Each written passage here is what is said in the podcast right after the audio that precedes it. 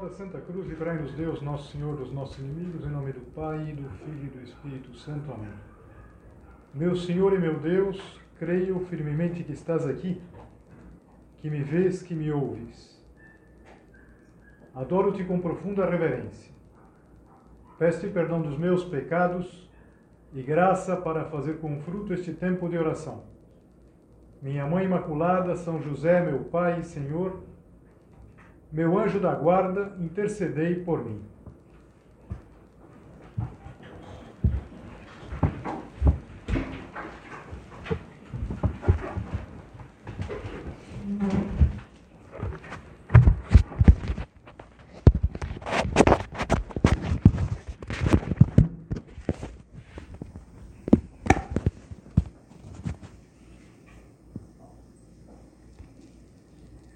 Quando nós ouvimos falar do Pinóquio, imediatamente nos vem a figura daquele menino, na verdade um boneco de madeira, que o nariz crescia a cada mentira. E no fundo ele é um bom menino, na verdade um bom boneco, um boneco de madeira, que queria virar um menino. Essa é a grande aspiração. O Pinóquio ele tem um bom coração, ele é ingênuo, mas muitas vezes ele cai na tentação de se deixar levar por más companhias, essa é a perdição do Pinóquio, boa parte do livro, e também dizer mentiras. Ele diz mentira para se safar.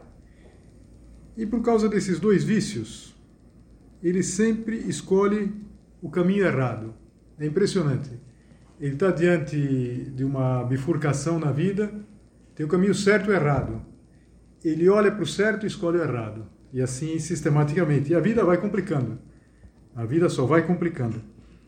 Hoje nós vamos tratar do discernimento.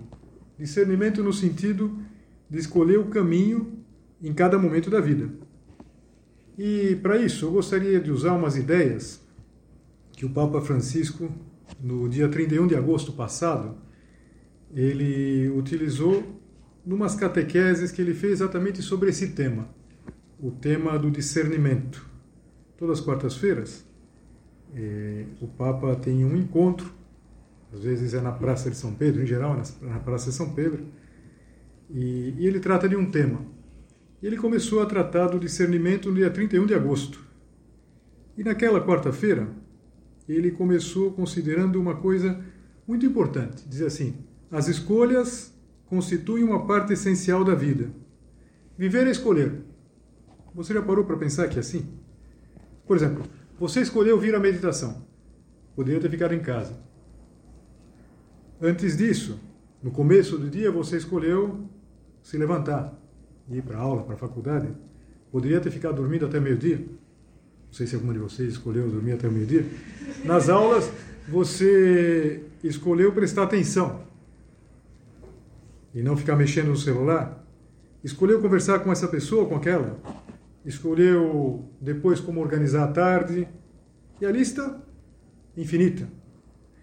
E cada uma dessas escolhas, ela teve um porquê. Você escolheu vir à meditação porque você se preocupa com a sua formação. Você escolheu se levantar porque tem uma aspiração profissional, porque tem aulas. Nas aulas, você escolheu prestar atenção porque quer conhecer, quer entender as matérias, escolheu conversar com as pessoas, porque como cristã, você vê nos demais irmãos, filhos de Deus. Escolheu como organizar a tarde porque sabe que o tempo é um recurso escasso e assim por diante. Nós vamos fazendo escolhas. E essas escolhas são o discernimento. A etimologia latina de Schernere eh, tem duas partes, que é separar e escolher. Nós escolhemos separando. É o que aparece numa parábola de Jesus, que é uma parábola que às vezes não chama muito atenção, é uma parábola quase que a gente é, lê. São dois versículos, diz assim: O reino dos céus é semelhante a uma rede que, jogada ao mar, recolhe peixes de toda espécie. Quando está repleta, os pescadores puxam-na para a praia, sentam-se e separam nos cestos o que é bom e jogo fora o que não presta. Fácil de entender? Uma, uma, um discernimento, é um escolher separando. E na, na vida a gente precisa discernir, a gente precisa escolher separando. E o Papa dizia assim: o discernimento apresenta-se como exercício da inteligência, também da perícia e inclusive de vontade, para reconhecer o momento favorável. São estas as condições para fazer uma boa escolha.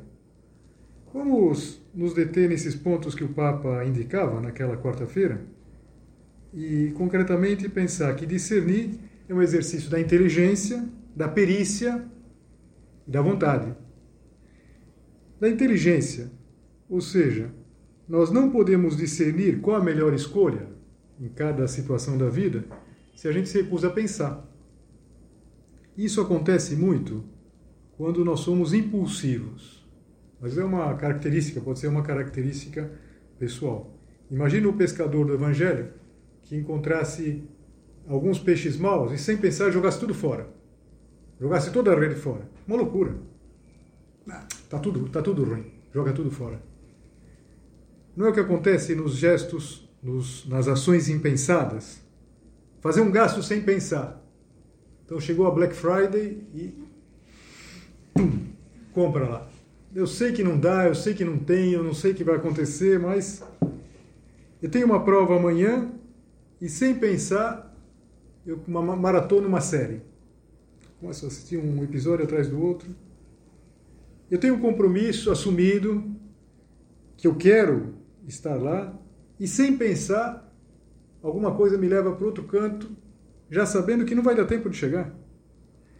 E assim, sem pensar, uma e outra vez, a gente vai escolhendo fazer diferente do que a gente tinha decidido.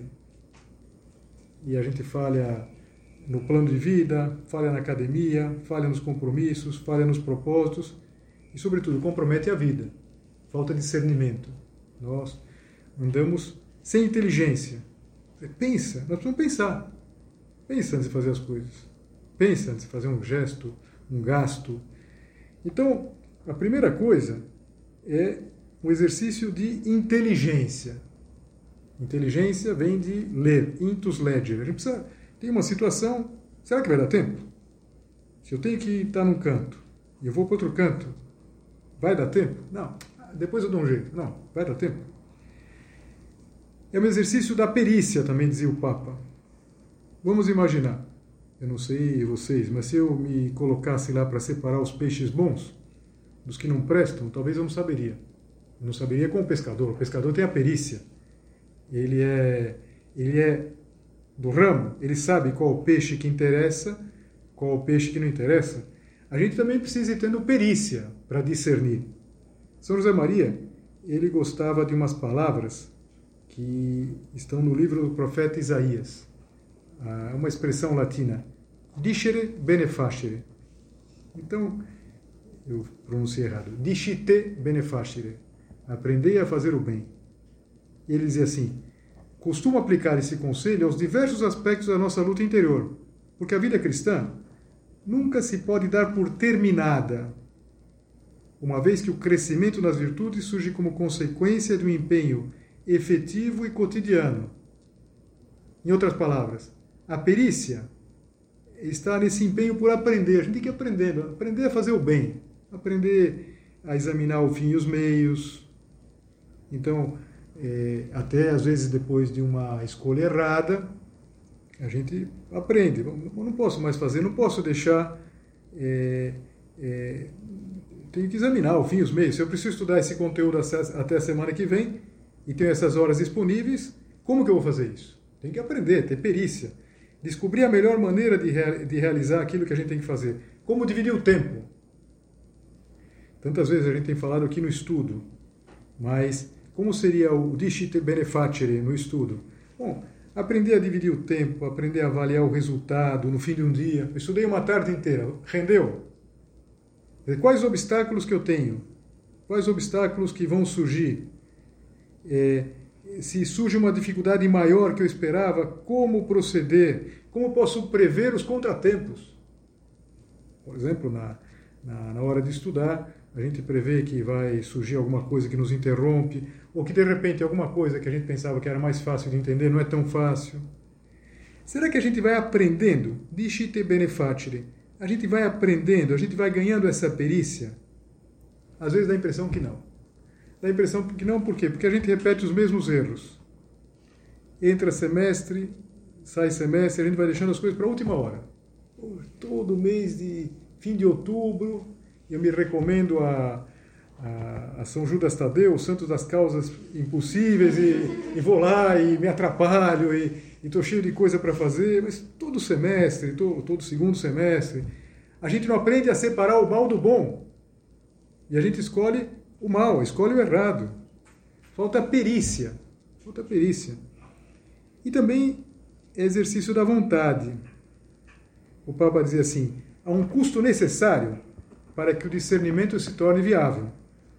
E, e ele está falando exatamente desta passagem aqui do, do Evangelho, da parábola do, da, da rede de arrastão. Para desempenhar a sua profissão da melhor forma, o pescador tem em consideração o cansaço. Ele tem que saber que ele vai ter que se cansar. Ele não pode, ele não pode esquecer as longas noites passadas no mar. E além disso, descarta uma parte da pesca, aceitando uma perda do lucro para o bem daqueles a quem se destina. Aqueles peixes não prestam, não adianta. Eu tenho que é uma é uma perda, é uma perda. É, é escolher separando. Eu tenho que separar, tenho que perder. Claro, quando a gente faz uma escolha, a gente perde. Se eu escolhi estudar numa, numa tarde de sábado, estou perdendo uma tarde de sábado. É uma, é uma escolha. E, e, é um exercício da vontade. Não adianta a gente pensar, é exercício da inteligência, exercício da perícia, saber fazer, mas parar na primeira dificuldade. O pescador que não estivesse disposto a se cansar. As longas noites passadas no mar, diz aqui o, o, o Papa, e nós talvez imediatamente lembramos que no Evangelho, pelo menos duas ocasiões em que os apóstolos, eles têm uma, uma, uma noite inteira que eles pescam, ou melhor, tentam e não conseguem nada. E depois, na manhã seguinte, vem uma pesca milagrosa, nas duas ocasiões, uma no início da vida eh, da vida de apóstolos deles, no início da vocação deles, e outra já depois da ressurreição, vão ser muito importantes. Mas o, o pescador sabe das longas noites passadas no mar. Então, é, é, muito importante a gente, e é uma parte desse, desse discernimento, desse aprender a fazer uh, o bem, nós estarmos dispostos a nos cansar. Você está disposto a se cansar no estudo, nas coisas? Porque, senão, o que acontece é que a nossa vida sempre vai batendo na primeira dificuldade. Imagina, como se fosse uma dessas bicicletas de, de, de, aluguel que a gente vai pegando aí, que a pessoa chegasse quando chegasse na primeira subida, deixasse a bicicleta. Fala, ah, que vai ter subida, eu só quero ir no plano. Ou de preferência na descida. Não existe. Ele vai ter que subir. Vai... A vida é assim. Outro dia eu li uma, uma frase que achei muito interessante. O autor, ele, na verdade, ia contra uma, uma, uma ideia é muito comum. Talvez até alguma vez a gente tenha pensado assim, que a nossa história já está toda escrita. Está toda escrita em algum canto, em algum livro, não sei. E a gente só tem que, mais ou menos, colocar ela em andamento. E ele dizia não. Dizia assim, nós somos seres biográficos. Achei tão interessante essa expressão. Nós somos seres biográficos. A gente escreve a própria vida. Você escreve a tua vida, eu escrevo a minha vida. E a gente escreve melhor ou pior na medida que a gente sabe discernir. A gente sabe discernir a cada passo aquilo que nos realiza e aquilo que nos faz perder tudo. E às vezes a gente pode, por uma falta de discernimento, colocar tudo a perder. Perder o melhor, perder aquilo que a gente esperava. Voltando um pouquinho para o Pinóquio, é, tem uma passagem no Pinóquio que é uma passagem que eu acho das mais fortes, mais interessantes. E, e mostra muito esse discernimento, no caso do Pinóquio, a falta de discernimento, e, e como isso pode levar a colocar a perder muito. Como vocês sabem, o grande desejo do Pinóquio é virar um menino. O Pinóquio, ele tem um desejo de ser o que ele ainda não é. Tomara que a gente imitasse ele nisso. Ser o que ainda nós não somos. Acho que muitas vezes o vazio numa vida vem quando a gente simplesmente vai vivendo um dia depois do outro sem perceber que a gente tem que ser aquilo que a gente ainda não é. Muito importante esse desejo transcender a luta cristã, a luta pela santidade, ser o que a gente ainda não é. Pois bem, o, o Pinóquio, depois de muitas idas e vindas e muitas batidas de cabeça que ele deu, porque fez muita coisa errada, finalmente um dia a fada diz para ele: amanhã você vai virar um menino. E além do mais, a, a fada promete uma, promete uma festa. Uma, uma merenda, vai, não é uma festa, uma merenda. Uma merenda, mas que ele pode convidar os amigos. E o Pinóquio fica super alegre, louco de alegria, e ele pediu para sair para convidar os seus colegas. Você lembra que ele ainda um boneco de madeira, ele ia na escola, só que era de madeira, ele queria virar menino. Então a fada diz para ele: vá sim convidar seus colegas para o lanche de amanhã. Mas lembre-se de voltar para casa antes que escureça, entendeu? Dentro de uma hora prometo estar de volta. Cuidado, Pinóquio. Os meninos têm pressa em prometer, mas na maioria das vezes demoram a cumprir. Mas eu não sou como os outros. Eu, quando digo uma coisa, cumpro. Imagina. É exatamente o contrário. Ele não era assim. E será que nós não somos um pouquinho como Pinóquio? Não, eu, quando prometo uma coisa, eu cumpro. Só se esquecer. É, a gente às vezes tem pressa em prometer, mas na maioria das vezes a gente demora a cumprir. Nessa história de tantas coisas que a gente começa e deixa pela metade, que a gente poderia voltar àquele esquema que o Papa apresenta, falta é, às vezes inteligência, perícia, vontade. Mas vamos continuar com o Pinóquio. O Pinóquio ele vai convidando os amigos. Em pouco tempo ele tinha convidado todos os seus colegas de escola, mas faltava um, que por sinal era muito especial para ele. Era um que era o vagabundo total, não estudava. O apelido dele era Pavio, que era muito magrinho assim. E, e quando ele encontra o Pavio, ele convida, mas o Pavio não se interessa muito pela, pela alegria do Pinóquio. Vê que não era um bom, um bom amigo. Acho que uma coisa que a gente tem que sempre ter presente é que os amigos se caracterizam por gostar do nosso bem. Aquilo era um bem para o Pinóquio, ele ia ser um menino, finalmente ia ser um menino. E o, o, o Pavio não se interessou. Simplesmente disse que ele não podia ir na festa e, e contou um segredo. Ele falou: Hoje à meia-noite eu vou fugir de casa. E de fato ele estava fugindo de casa o, o pavio não era capaz de se entusiasmar com a alegria do Pinóquio e ao mesmo tempo tenta convencer o Pinóquio a fugir com ele. Fugir com ele para morar no país dos brinquedos. Imagina para uma criança maravilhoso. Por que você não vem também? Pinóquio falou, nem pensar. E aqui, eu gosto de, de pensar num ponto de caminho, que é o ponto 160, que São José Maria diz assim: escuta, isso é uma amizade ou uma algema? Pela continuação, que eu vou continuar aqui, que eu vou ler com vocês, vocês vão perceber que não era um amigo, não era um amigo. E, e o Pinóquio, sem saber discernir, vai se perdendo um pouco. E o que ele diz para o Pinóquio? Deixa de ser bobo, Pinóquio. Quantas vezes a gente perde o caminho porque alguém diz para nós: em vez de dizer Pinóquio, dizer o nosso nome. Deixa de ser boba, deixa de ser bobo, Pinóquio. Acredite em mim. Se não for, vai se arrepender. Onde vai encontrar um país mais saudável para nós meninos? Lá não há escolas, não há professores, não há livros. Naquele país bendito não se estuda nunca. Na quinta-feira não tem aula e cada semana é composta de seis quintas-feiras e de um domingo. Imagine que as férias começam em 1 de janeiro e acabo no último dia de dezembro. Eis um país que verdadeiramente me agrada. Assim deveriam ser todos os países civilizados. E o Pinóquio começa a se balançar um pouco, porque é atraente.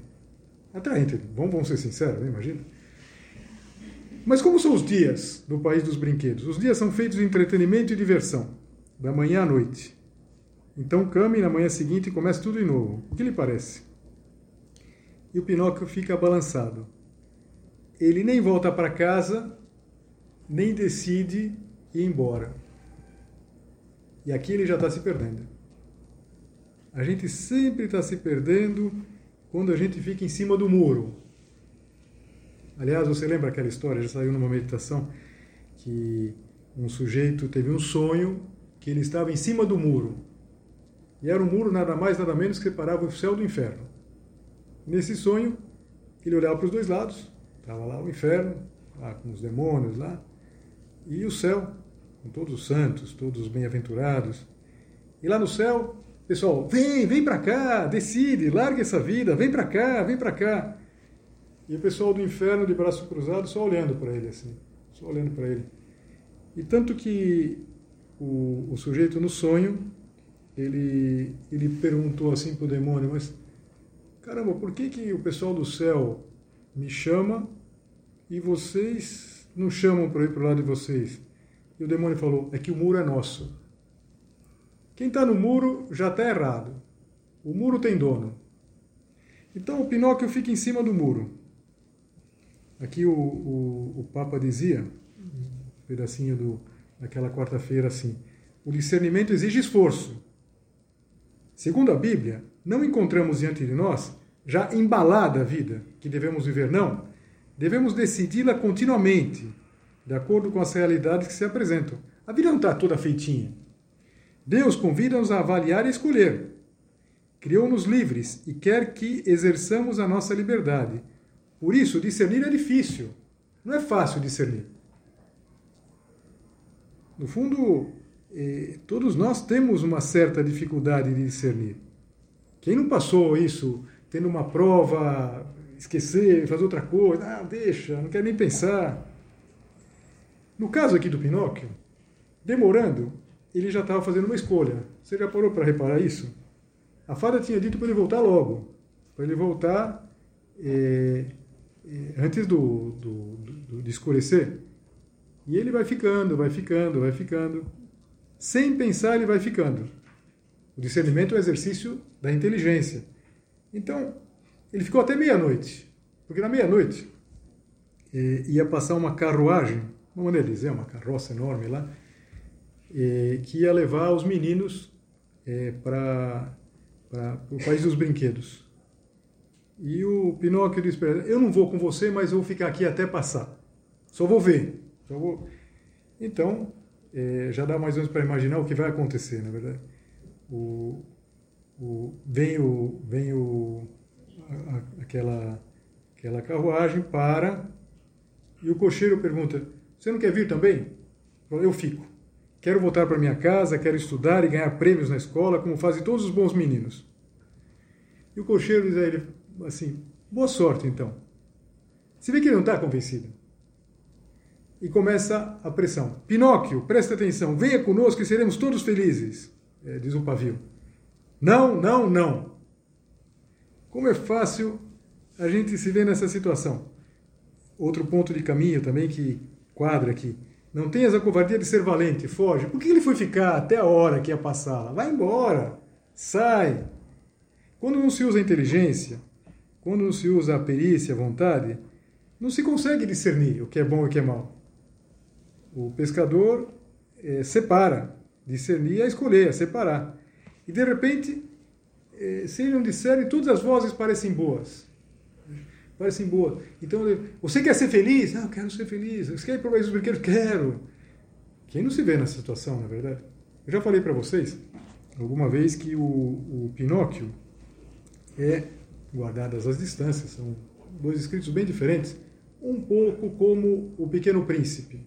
O Pequeno Príncipe, uma criança de 10 anos lê e acha a historinha deliciosa mas não entende nada. Um adulto lê e entende. Você lê, você entende. O Pinóquio, a criança lê, puxa, que história. Mas quando a gente lê, puxa, eu sou o Pinóquio. Venha conosco e seremos todos felizes, gritaram quatro vozes dentro da carruagem. Venha conosco e seremos todos felizes, gritaram juntas cem vozes. E o Pinóquio, dá para imaginar, cada vez mais fraco. Se eu for com vocês, o que dirá a fada? Não encha a cabeça com tanta tristeza. Pense que vamos a um lugar onde seremos livres para fazer barulho da manhã até a noite. Pinóquio não respondeu, mas deu um suspiro, deu outro suspiro deu um terceiro suspiro e finalmente disse: Arranje um lugar para mim que eu quero ir também. E o Pinóquio, o Pinóquio colocou tudo a perder. Colocou tudo a perder. Eu não vou continuar a história porque eu gostaria muito que vocês lessem o livro. E acho que também não é spoiler dizer, porque todo mundo já conhece a história, que no fundo vai dar certo, mas ele, ele vai dar tanta cabeçada, porque esse país dos brinquedos não era nada país dos brinquedos. Lá o que acontecia é que eh, os meninos que iam lá se transformavam em burros, burros, burro, nascia orelha de burro, rabo de burro, pelo de burro, e eram vendidos, e eram vendidos como burros. Então o, o, Pinóquio vai passar por umas, por umas dificuldades aqui impressionantes. E estava a um minuto, vai, a um dia, vai. no dia seguinte ele ia conseguir. O Papa dizia naquela quarta-feira: vivemos frequentemente essa experiência, escolher algo que nos parecia bom e, no entanto, não era, ou saber qual era o nosso verdadeiro bem e deixar de escolher. Que bobagem, na é verdade? Que bobagem é, a gente às vezes escolhe sem pensar, faz as coisas sem pensar. A gente olha para trás, quantas escolhas nos atrapalharam. E, e são configurativas. Viver é escolher. E quando a gente escolhe errado, isso nos configura. É interessante porque o, a gente sempre associa o Pinóquio com a mentira que faz crescer o nariz. É verdade. Mas é, as cenas que vão vir agora, depois dessa, desse momento do livro, é que os meninos começam a ser burros. Ser burros. Então, eles, eles começam a ficar assim, acordam, eu acordo com uma orelha, assim, uma orelha de burro, um, um rabo de burro, estou com um rabo, e vão ficando burros, assim, vão ficando burros. Eu acho que isso, sem nenhuma adaptação, que acontece com muita gente, vai ficando burro ficando burro, burro, burro. Escolha, vai ficando burro. E, e, claro, cuidado, cuidado com o discernir. A gente precisa discernir bem, a gente precisa pensar. O Papa Francisco falava também, e assim a gente já pode ir resumindo tudo que a gente meditou, dizia assim: para aprender a viver é preciso aprender a amar, e por isso é necessário discernir o que eu posso fazer agora diante desta alternativa. Não tenha pressa, não tenha pressa. Pelo contrário, a gente precisa aprender o que é o certo aqui, o que é o errado. Quando alguma de vocês é, tira a carteira, está nos primeiros momentos de motorista, é, o que é importante, o que eu sempre sugiro, é, absolutamente tranquila. Uma motorista nos primeiros, nos primeiros dias, nas primeiras semanas, é, é uma pessoa que não vai fazer nenhum mal, não faz mal para ninguém. A gente fica perigoso depois de, depois de seis meses, a gente começa a correr e tal. Daí. Mas, então, nessa hora, o que, que a gente tem que fazer? Pensar, na verdade, pensar. E, e se a gente não tem certeza, talvez esperar. É, não pode não, sem pensar. Você está tentando entrar é, na, na BR, tentando na, na BR, estou tá, um pouco insegura. Falo, não, sabe o que eu vou fazer? Eu vou fechar os olhos e entrar. Meu Deus do céu. Não vai dar certo. Não vai dar certo. Então, a gente precisa usar inteligência, precisa usar perícia, perícia que a gente vai aprendendo, vai aprendendo a dirigir, a inteligência, a vontade, vontade de aprender, é, saber que vão buzinar atrás da gente, não tem problema nenhum. Na vida, vai ter muita gente que vai buzinar atrás de nós, vai dizer faz isso, vem, e nem sempre são amigos. Às vezes pode ser um falso amigo, como era lá o, o pavio pro, pro, pro, pro Pinóquio. E a história do pavio é uma história triste, porque chega um momento que o Pinóquio consegue mais ou menos sair daquela, já com um burro. O Pinóquio vira um burro. Ele vai trabalhar num circo com um burro. Mas é, o Pinóquio, ele decide sair. E o pavio fala, não, eu, eu, eu prefiro ser burro. Eu quero continuar sendo burro. E morre burro. Veja, graças a Deus, nenhuma, nenhuma escolha que a gente faça na vida não se pode é, reparar, não se pode voltar atrás. Tudo tem perdão, tudo se conserta, menos a morte, a morte conserta tudo. Mas nós precisamos, sobretudo você que é jovem, você precisa ir acertando nessas escolhas. O discernimento. Pensa um pouquinho. Sobretudo essas coisas que a gente faz sem pensar, é, sem medir as consequências. E que exemplo melhor a gente tem do que o de Nossa Senhora? Nossa Senhora, ela ouve com atenção quando é, o, o arcanjo comunica que ela vai ser a mãe de Deus, ela pondera e responde, e depois se mantém fiel até o fim, até a cruz, até o fim da sua vida. Vamos pedir a ela, que é nossa mãe, que a gente saiba é, viver essa realidade da nossa vida de todo dia.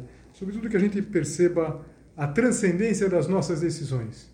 Viver é decidir. E nós temos que discernir em cada momento quais são as escolhas que nos levam para o certo e aquelas que nos atrapalham.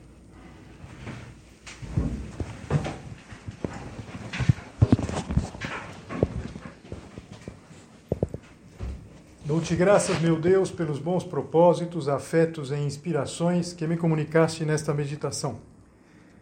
Peço-te ajuda para os pôr em prática. Minha Mãe Imaculada, São José, meu Pai e Senhor, meu anjo da guarda, intercedei por mim.